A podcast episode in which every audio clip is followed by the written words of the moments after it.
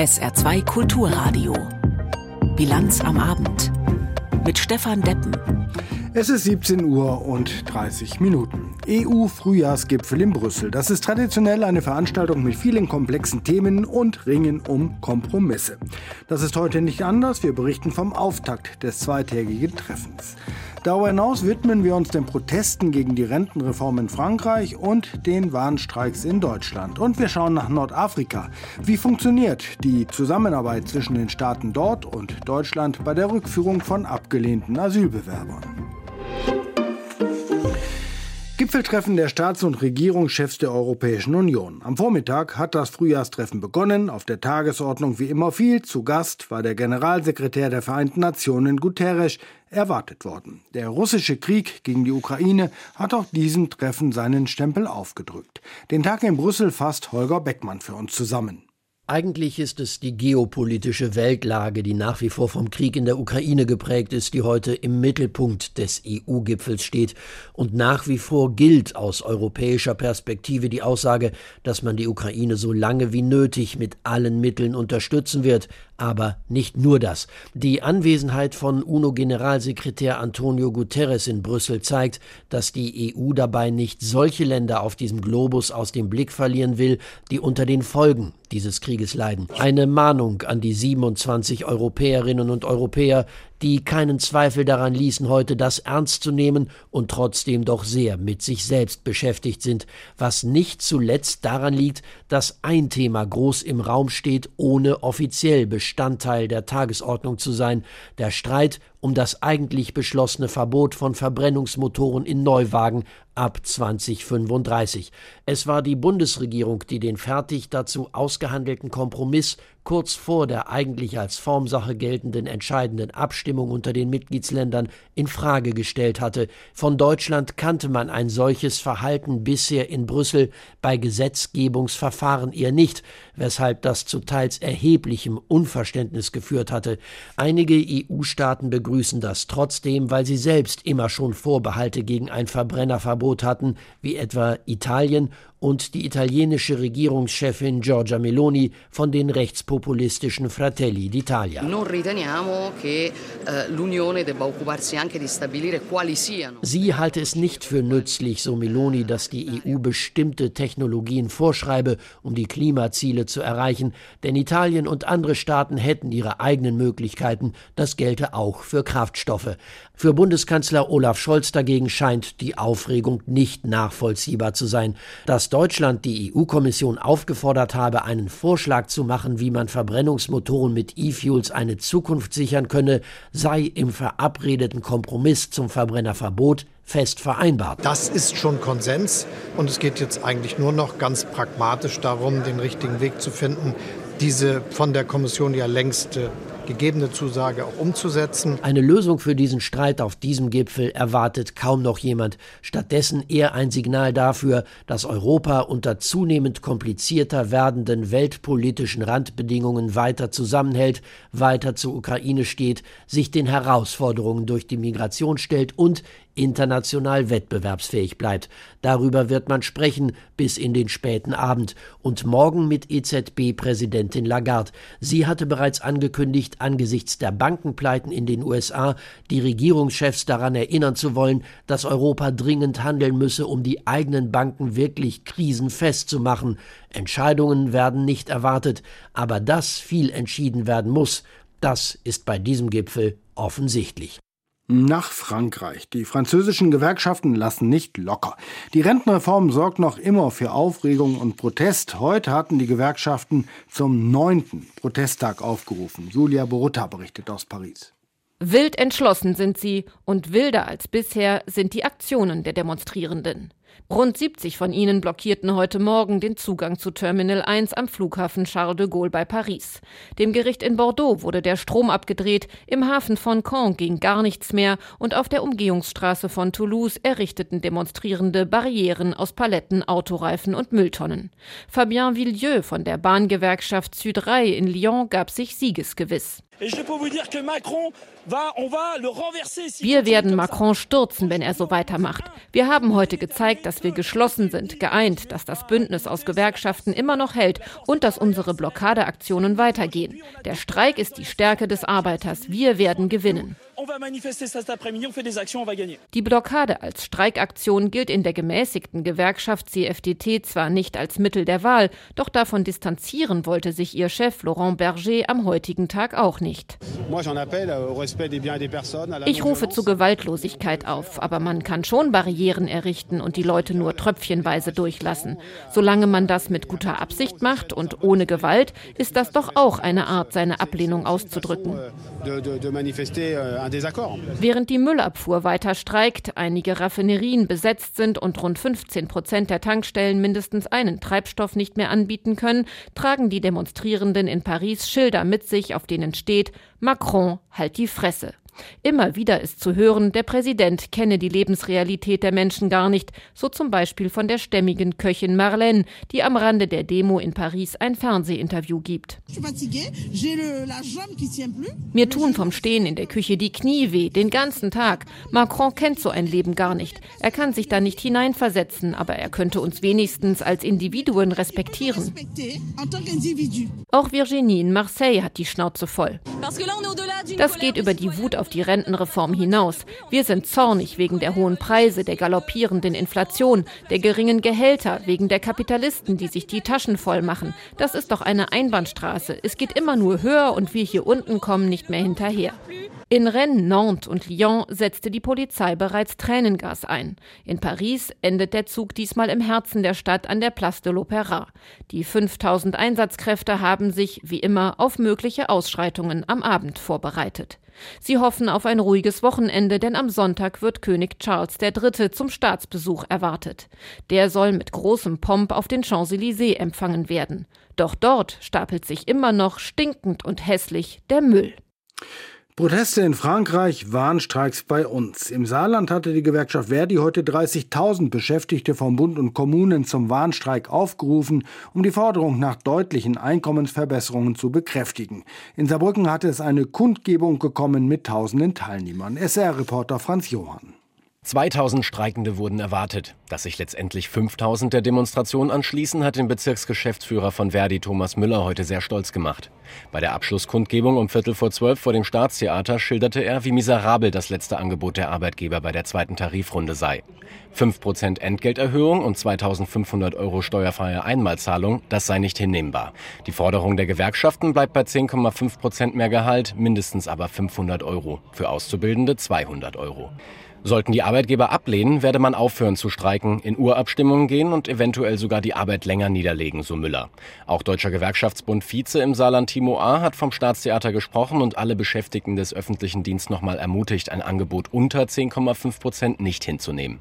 Durch den Demonstrationszug kam es in Saarbrücken auf der Luisenbrücke, in der Eisenbahnstraße und der Wilhelm-Heinrich-Brücke für etwa eine Stunde zu starken Verkehrsbehinderungen.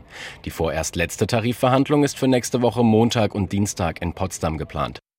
Die Warnstreiks heute waren nur ein kleiner Vorgeschmack auf das, was uns am kommenden Montag erwartet. Dann, so die Gewerkschaften, sollen Busse und Bahnen großflächig bestreikt werden. Aus Berlin Johannes Frevel. Wer am Montag öffentliche Verkehrsmittel nutzen will, der stellt sich besser darauf ein, dass nicht viel fahren wird. Ob auf der Schiene bei kommunalen Nahverkehrsunternehmen, an den meisten Flughäfen, an Bundeswasserstraßen oder bei der Bundesautobahnverwaltung sind am Montag ganztägig bundesweit mehrere hunderttausend Beschäftigte zu Warnstreiks aufgerufen. Die Dienstleistungsgewerkschaft Verdi und die Verkehrsgewerkschaft EVG wollen so für mehr Druck bei den stockenden Tarifrunden sorgen, vor allem bei Mindestlohnerhöhungen für untere Lohngruppen, die unter der Inflation besonders leiden, liegen in den Tarifverhandlungen bisher entweder keine oder viel zu geringe Arbeitgeberangebote vor. Die EVG fordert bei der Bahn und bei weiteren rund 50 privaten Bahnen 12 Prozent, Verdi bei Bund und Kommunen 10,5 Prozent mehr Lohn.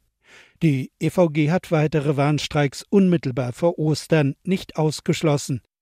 Wenn kein Bus und keine Bahn mehr fahren, dann nutzt auch der beste Fahrschein nichts. Aber gestreikt wird ja nicht jeden Tag und über das sogenannte Deutschland-Ticket für 49 Euro soll der öffentliche Personennahverkehr mehr Zuspruch bekommen und stärker als bisher zur Verkehrswende beitragen. Die Verkehrsministerinnen und Minister von Bund und Ländern haben heute noch einmal bekräftigt, dass der 49-Euro-Fahrschein wie geplant zum 1. Mai eingeführt wird. Aus Aachen berichtet Niklas Schenk. Diese Botschaft war NRW-Verkehrsminister Oliver Krischer wichtig. Das äh, Deutschlandticket äh, wird am 1. Mai kommen. Der Verkaufsstart beginnt äh, am 3. April und es wird ein Ticket sein, das den öffentlichen Verkehr revolutioniert, das ihn günstig und einfach macht. 49 Euro soll es kosten und bundesweit gelten. So etwas gab es noch nie und diesen Erfolg kostete Krischer als neuer Vorsitzender der Verkehrsministerkonferenz aus. Dass viele Fragen, wie das Deutschlandticket funktionieren sollen, offen blieben, weiß auch er, erhielt aber Rückendeckung von seinem hessischen Kollegen Tarek Al-Wazir. Jetzt können Sie im Gegenzug natürlich sagen, da wir tausende Regelungen haben bei Hunderten von Verbünden, dass wir natürlich nicht bis zum 1. Mai äh, alle Probleme gelöst haben, sozusagen, sondern es ist jetzt erstmal wichtig, dass das Deutschlandticket zum 1. Mai startet. Für Studierende soll es ein Upgrade-Modell geben. Sie können über das Semesterticket aktuell ohnehin schon in ihren Bundesländern fahren und sollen künftig für einen kleinen Aufpreis bundesweit fahren können. Keine einheitlichen Regelungen gibt es bisher für die Mitnahme von Rädern oder Hunden. Dafür brauchen die Kunden wohl zunächst weiterhin Zusatztickets. Unklar blieb auch, wie Vergünstigungen für Geringverdiener aussehen könnten. Bundesverkehrsminister Volker Wissing hatte seine Teilnahme an der Konferenz abgesagt. Seine Staatssekretärin Susanne Henkel vertrat ihn. Wir glauben, dass es jetzt sehr wichtig ist, dass die Bedeutung der Schiene zurückkehrt und dazu muss natürlich in einem erheblichen Maß investiert werden. Mehr Investitionen in die Schiene. Das dürften vor allem viele Grüne gerne gehört haben, denn seit Monaten tobt zwischen Grünen und FDP ein Streit darüber, ob in neue Autobahnen investiert werden soll. Die Straße bleibt aber auch wichtig, schob Henkel dann auch noch gleich hinterher. Und auch die Straße muss fit gemacht werden für diese Herausforderung der Zukunft. Konkreter wurden die Verkehrsminister beim Tempo 30 in Innenstädten. Mehr als 500 Kommunen in NRW wollen das selbst bestimmen und haben sich in einer Initiative zusammengeschlossen. Sie erhalten nun Unterstützung, wie Saarlands Umweltministerin Petra Berg sagte. Dafür haben wir uns ausgesprochen. Dafür muss das Straßenverkehrsrecht geändert werden. Bis zur nächsten Verkehrsministerkonferenz im Oktober soll eine Arbeitsgruppe Vorschläge erarbeiten, wie das Straßenverkehrsrecht an dieser Stelle geändert werden könnte. Weitere Ergebnisse dieser zwei Tage in Aachen? Um bald nicht wieder Chaos bei den Sicherheitskontrollen an Flughäfen zu haben, wird ein neues Konzept mit dem Bundesinnenministerium erarbeitet. Und bei den Finanzen? Da fordern die 16 Verkehrsminister und Ministerinnen weiterhin mehr Geld vom Bund, um den ÖPNV in Zukunft ausbauen zu können. 17 Uhr und 43 Minuten, Zeit für die Nachrichten mit Katrin Aue. Der Vorsitzende der SPD in Nordrhein-Westfalen, Kutschaty, hat seinen Rücktritt erklärt. Dies gab der 54-jährige Oppositionsführer im Düsseldorfer Landtag bekannt. Er war zuvor mit seinem Vorschlag für einen neuen Generalsekretär gescheitert. Anfang Mai wird auf einem Landesparteitag der SPD in Nordrhein-Westfalen über die künftige Führung entschieden. Die AfD darf nicht zur Bürgerschaftswahl in Bremen antreten. Der Landeswahlausschuss ließ keine der beiden eingereichten Listen zu. Der Bremer Landesverband der AfD ist zerstritten und hat zwei Vorstände. Sie reichten für die Stadt Bremen auch konkurrierende Wahllisten ein. Für den Landeswahlausschuss ist das eine unzulässige Doppelbewerbung. Die Entscheidung ist laut Landeswahlleitung endgültig und kann nicht angefochten werden. Der Etappenplan der diesjährigen Deutschlandtour ist komplett. Wie die Organisatoren mitteilten, wird der Prolog in St. Wendel ausgetragen. Die erste Etappe führt dann nach Merzig. Die zweite Etappe wird in Winterberg enden. Danach geht es über Essen zum Rundfahrtziel nach Bremen. Das fünftägige Rennen wird vom 23. bis zum 27. August stattfinden. Im vergangenen Jahr holte sich der britische Radprofi Adam Yates den Gesamtsieg. Wessen Asylantrag abgelehnt worden ist, soll in sein Heimatland zurückkehren. Klingt einfach, ist aber kompliziert. Schon deshalb, weil das Herkunftsland in jedem Einzelfall mitspielen muss. Deutschland hatte angekündigt, mit den Ländern des nördlichen Afrika das Verfahren zu vereinfachen. Aber was ist daraus geworden? Klappt die Zusammenarbeit heute besser als noch vor Jahren? Anne Bayer in Rabat ist dieser Frage nachgegangen. Es war im Jahr 2017, als Angela Merkel nach Tunis reiste und dort eines versprach. Deutschland werde mit Tunesien beim Thema Abschiebungen besser zusammenarbeiten. Denn in Deutschland war die Debatte nach dem Attentat des Tunesiers Anis Amri auf dem Berliner Weihnachtsmarkt wieder sehr hochgekocht. Wir werden auch enger zusammenarbeiten, unsere Innenministerien auf einem ganz kurzen Wege wenn es Gefährdungssituationen terroristischer Art gibt, wenn wir Erkenntnisse in Deutschland haben oder wenn Tunesien Erkenntnisse hat. Auch mit Marokko und Algerien, den anderen zwei Maghreb-Staaten, wurden 2017 und 2018 verstärkt diplomatische Gespräche geführt. Geld versprochen, Vereinbarungen getroffen, die Menschen wieder schneller und einfacher zurückzunehmen. Mit dem Ergebnis, die Zahl der Abschiebungen zurück in die Maghreb-Staaten stieg. Zunächst. Anne Koch von der Stiftung Wissenschaft und Politik hat das analysiert.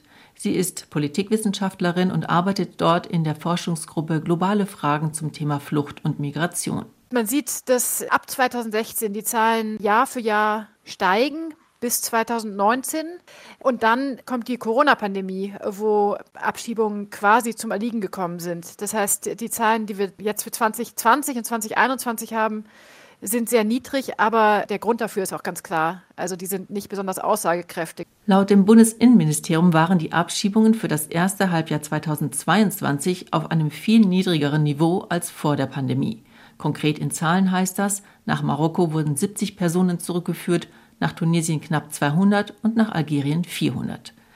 Dass eine Abschiebung ganz generell möglich ist, hängt von vielen verschiedenen Faktoren ab, so die Wissenschaftlerin Anne Koch. Zum einen die diplomatischen Beziehungen zwischen den beiden Ländern, dann technische Fragen der Identitätsfeststellung, die Unterscheidung zwischen eigenen Staatsangehörigen und Drittstaatsangehörigen und auch die Frage, auf welchem Weg die Menschen zurückgeführt werden, ob per Charterflug oder per Linienflug beispielsweise. Deutschland hat immer wieder versprochen, wie zum Beispiel Merkel 2017 in Tunis, die Länder auch finanziell zu unterstützen. Sogenannte Migrationszentren in Ländern wie zum Beispiel Tunesien bekommen zusätzliches Geld aus der Entwicklungszusammenarbeit, um Bildungsangebote zu schaffen, um den Menschen, die zurückkehren, Jobperspektiven zu geben. Doch Sofian Philipp Nasser ist skeptisch, ob diese Versprechen eingelöst werden können.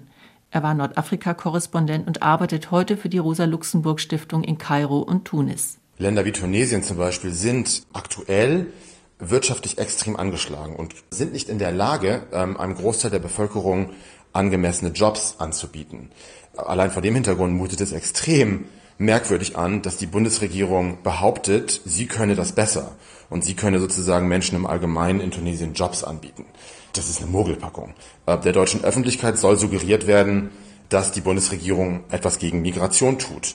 Und darum geht es im Kern. Nach offiziellen Angaben kehren manche Menschen freiwillig zurück. Im letzten Jahr knapp 50 Menschen nach Tunesien und 250 nach Algerien. Für Marokko liegen keine Zahlen vor. Aktuell haben die USA ein Subventionsprogramm aufgelegt, das Investitionen in den USA stärken soll. Die Höhe der staatlichen Zuschüsse dort ist auch für europäische Unternehmen ein gewichtiges Argument, wenn es darum geht, wo sie investieren. Die Europäische Union arbeitet an einer angemessenen Reaktion auf diesen US-Vorstoß. National hat das die Frage nach der Konkurrenzfähigkeit der deutschen Unternehmen im internationalen Vergleich neu belebt. Insbesondere Steuern und Energiepreise nennen Unternehmen seit Jahren als Nachteile gegenüber anderen Ländern. Die IHK Saarland hat heute einen Zehn-Punkte-Katalog vorgestellt zur Stärkung der Wettbewerbsfähigkeit deutscher Unternehmen. Der Katalog richtet sich an die Bundesregierung. SR-Reporter Jimmy Boot stellt ihn vor und fragt Unternehmer, welche Schwierigkeiten sie aktuell umtreiben. Die Firma Lakal auf dem Liesdorfer Berg. Hier werden Rollläden und Tore produziert. Rund 340 Angestellte hat das Unternehmen, etwa 30 weitere Arbeitsplätze sollen hinzukommen. Lakal wird eine weitere Produktionshalle bauen. Aber das ist laut Geschäftsführer Heiko Sonnekalb aktuell nicht einfach. Die größten Probleme aktuell sind die Entwicklung der Baukosten. Äh, so ein Bauprojekt wird natürlich mehrere Jahre vorbereitet und äh, die Kostenschätzung, die Kostenrahmen haben sich deutlich äh, verändert, die auch eine Rentabilität immer schwieriger erscheinen lassen. Die saarländische Industrie- und Handelskammer hat zehn Forderungen an die Bundesregierung adressiert. Die Energieversorgung solle sichergestellt werden aus möglichst vielen Quellen. Im Moment hat Lakal eine Gasheizung. Die war auch für den Neubau vorgesehen, ist jetzt aber doch nicht mehr sicher. Die Lage in der Energiepolitik verunsichert den Unternehmer. Von daher wünschen wir uns, dass es möglich, möglichst technologieoffen ist sodass wir dann für uns als Unternehmen das Beste raussuchen können. Als Beispiel hier, wir haben ja angefangen mit einer Gasheizung, haben jetzt in der Zwischenzeit äh, fast 1200 Kilowatt Peak Photovoltaik entsprechend äh, installiert, weil es dann einfach Sinn macht. Die zehn Forderungen der Industriebetriebe, mal mehr, mal weniger konkret, beschränken sich aber nicht nur auf die Energie. So wollen sie beispielsweise die Unternehmenssteuern auf international vergleichbare Werte senken. Freihandelsabkommen etwa mit Kanada oder Südamerika sollten vorangetrieben werden und um die nötigen Arbeitskräfte zu haben, brauche es Zuwanderung von Fachkräften. Die IHK befürchtet, dass die deutsche Industrie im internationalen Wettbewerb bei den aktuellen Voraussetzungen den Anschluss verlieren könnte. Wir fahren weiter nach Dillingen, zur Fabrik gelochter Bleche. Ein saarländischer Traditionsbetrieb, seit 130 Jahren wird hier Metall verarbeitet. Geschäftsführer Hans-Ulrich Koch steht in einer der großen Produktionshallen. 250 Mitarbeiter arbeiten hier, weitere Standorte hat das Unternehmen in den Niederlanden und Bulgarien. Vor allem die Energiesituation bereitet Koch im Moment Sorgen. Wir haben natürlich eine Strompreissteigerung. Wir sind kein energieintensiver Betrieb, aber der Strom kostet dieses Jahr 50 Prozent mehr als letztes Jahr. Das Unternehmen schreibt nach schwierigen Corona-Jahren wieder schwarze Zahlen. So wirklich zufrieden ist Koch mit der Situation aber nicht. Er ist auch Vorsitzender des Industrieausschusses der Saarländischen Industrie- und Handelskammer. Gemeinsam mit weiteren Industrievertretern hat er die zehn Forderungen an die Bundesregierung adressiert. Wir bleiben im Saarland, kommen aber von der Wirtschaft zu einem sozialen Problem. Es geht um die Drogenszene in der Landeshauptstadt. Die Europäische Beobachtungsstelle für Drogen hat Daten gesammelt über den Konsum von Amphetaminen und demnach soll Saarbrücken im Vergleich mit anderen deutschen Städten eine regelrechte Amphetamin-Hochburg sein. Wie kommt die Beobachtungsstelle darauf? Was hat sie herausgefunden? Antworten darauf weiß unser SR-Kollege Markus Persan. Was ist dann das Ergebnis der Untersuchung? Also es gibt diese europäische Beobachtungsstelle für Drogen und die erhebt jährlich Daten. Dafür nehmen die Abwasserproben in den Kläranlagen und schauen halt nach Drogenrückständen. Und jetzt nach diesen Berechnungen haben halt äh, sozusagen umgerechnet 1000 Saarbrücker täglich 360 Milligramm Amphetamin konsumiert. Das ist aber jetzt tatsächlich kein Spitzenwert, denn schon 2019 hatte diese Beobachtungsstelle errechnet, dass äh, der Wert bei 400 Milligramm pro 1000 Einwohner liegt. Also noch höher als jetzt aktuell aber damals war Saarbrücken dann nicht nur eine deutsche Amphetaminhochburg, sondern sogar die Amphetaminhochburg Europas.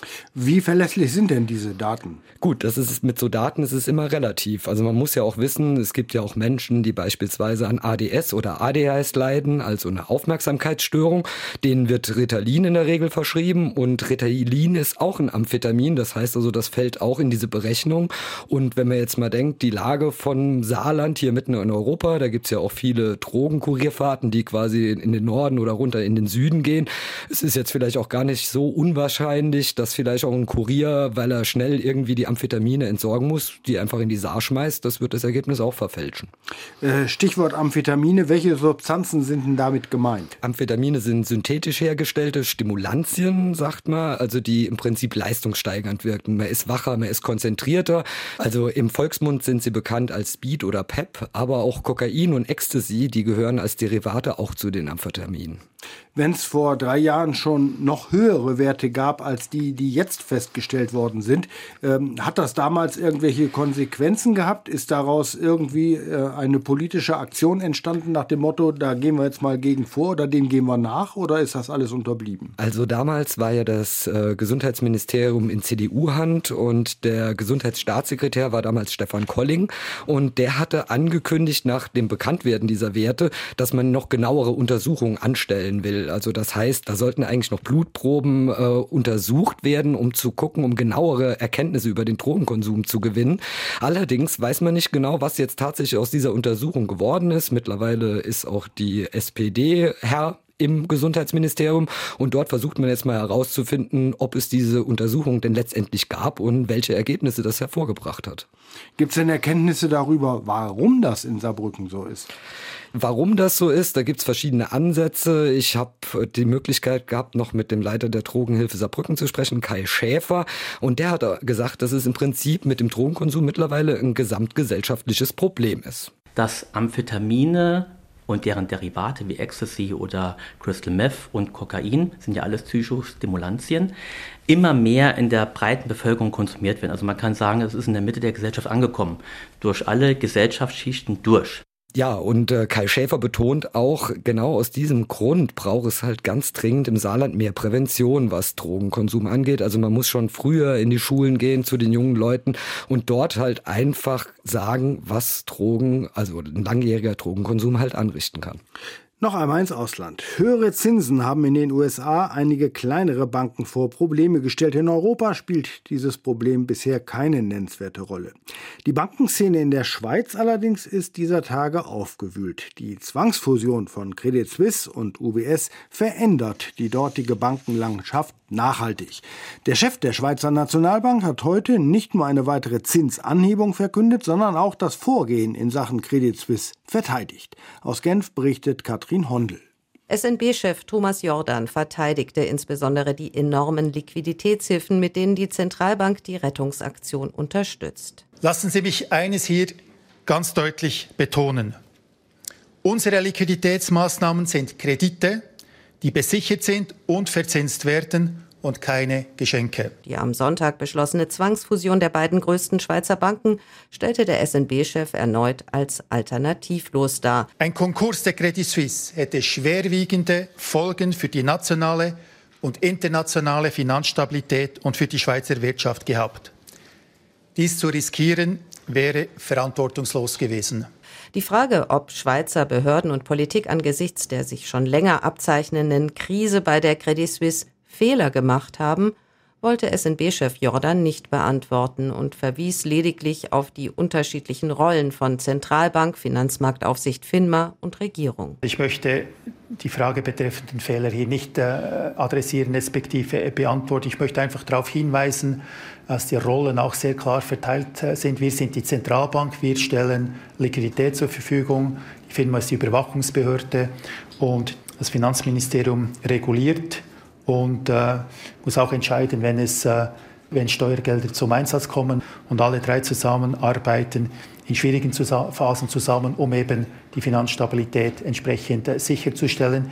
Zur Sorge, dass die UBS mit der Übernahme nun zu einer Monsterbank mit Monopolstellung wird, was ein noch viel größeres Risiko bedeutet, ein Klumpenrisiko, wie es die Schweizer nennen, sagte der SNB-Chef, dass man sich nun an die neue Situation anpassen müsse. Eine Bank kann groß sein, aber die Risiken können limitiert sein und die Bank kann kleiner sein und die, die Risiken können viel größer sein. Also es wird entscheidend darauf ankommen, eben wie die Geschäftsmodelle der Banken sind und selbstverständlich muss äh, die Überwachung, muss die Beurteilung der Systemstabilität und so weiter auf die neue Situation dann ausgerichtet werden. Und äh, das muss man dann auch ganz genau anschauen. Wir bleiben beim Geld, schauen auf das Börsengeschehen am Finanzplatz Frankfurt. Von dort berichtet heute Claudia Wehrle. Busse und Bahnen stehen still, Kitas bleiben geschlossen, der Müll wird nicht abgeholt. Am kommenden Montag müssen Berufspendler und Reisende sogar mit einem weitgehenden Zusammenbruch des Verkehrs hier in Deutschland rechnen. Der Grund, die Dienstleistungsgewerkschaft Verdi und die Eisenbahn- und Verkehrsgewerkschaft wollen ihren Forderungen nach höheren Löhnen Nachdruck verleihen. Lange Zeit hielten Gewerkschaften die Füße still. Doch inzwischen machen die nach wie vor hohen Inflationsraten ausgehandelte Lohnerhöhungen zunichte. Das soll nicht so bleiben, wenn es nach den Vorstellungen der Arbeitnehmervertreter geht. Die Inflation in den Griff zu bekommen, das ist zumindest auch ein wichtiges Anliegen der Notenbanken, ob US-Notenbank Fed, Bank of England oder die Notenbanken in der Schweiz und in Norwegen. Sie alle haben die Leitzinsen zumindest teilweise deutlich angehoben. Es ist eine Gratwanderung, denn steigende Zinsen haben auch unangenehme Nebenwirkungen. Es wird teurer, Kredite aufzunehmen und zu investieren. Dass die Preise für viele Produkte und für Dienstleistungen nach wie vor hoch sind, das tut ein Übriges. Der DAX kann seine Tagesverluste wieder wettmachen. Er steht zu Handelsschluss bei 15.210 Punkten. Ja, Sie haben es gemerkt, was noch fehlt hier in der Bilanz am Abend, nämlich der Blick aufs Wetter. Hier ist er. Der Dauerregen ist ja im Laufe des Tages einzelnen Schauern gewichen. In der Nacht wird der Regen dann wieder zunehmen. Die Temperaturen sinken nur leicht auf 12 bis 9 Grad. Morgen soll es dann ähnlich werden wie heute mit vereinzelten Gewittern am Nachmittag. Das war sie, unsere Bilanz am Abend, heute mit Stefan Deppen im Studio. Schön, dass Sie dabei waren.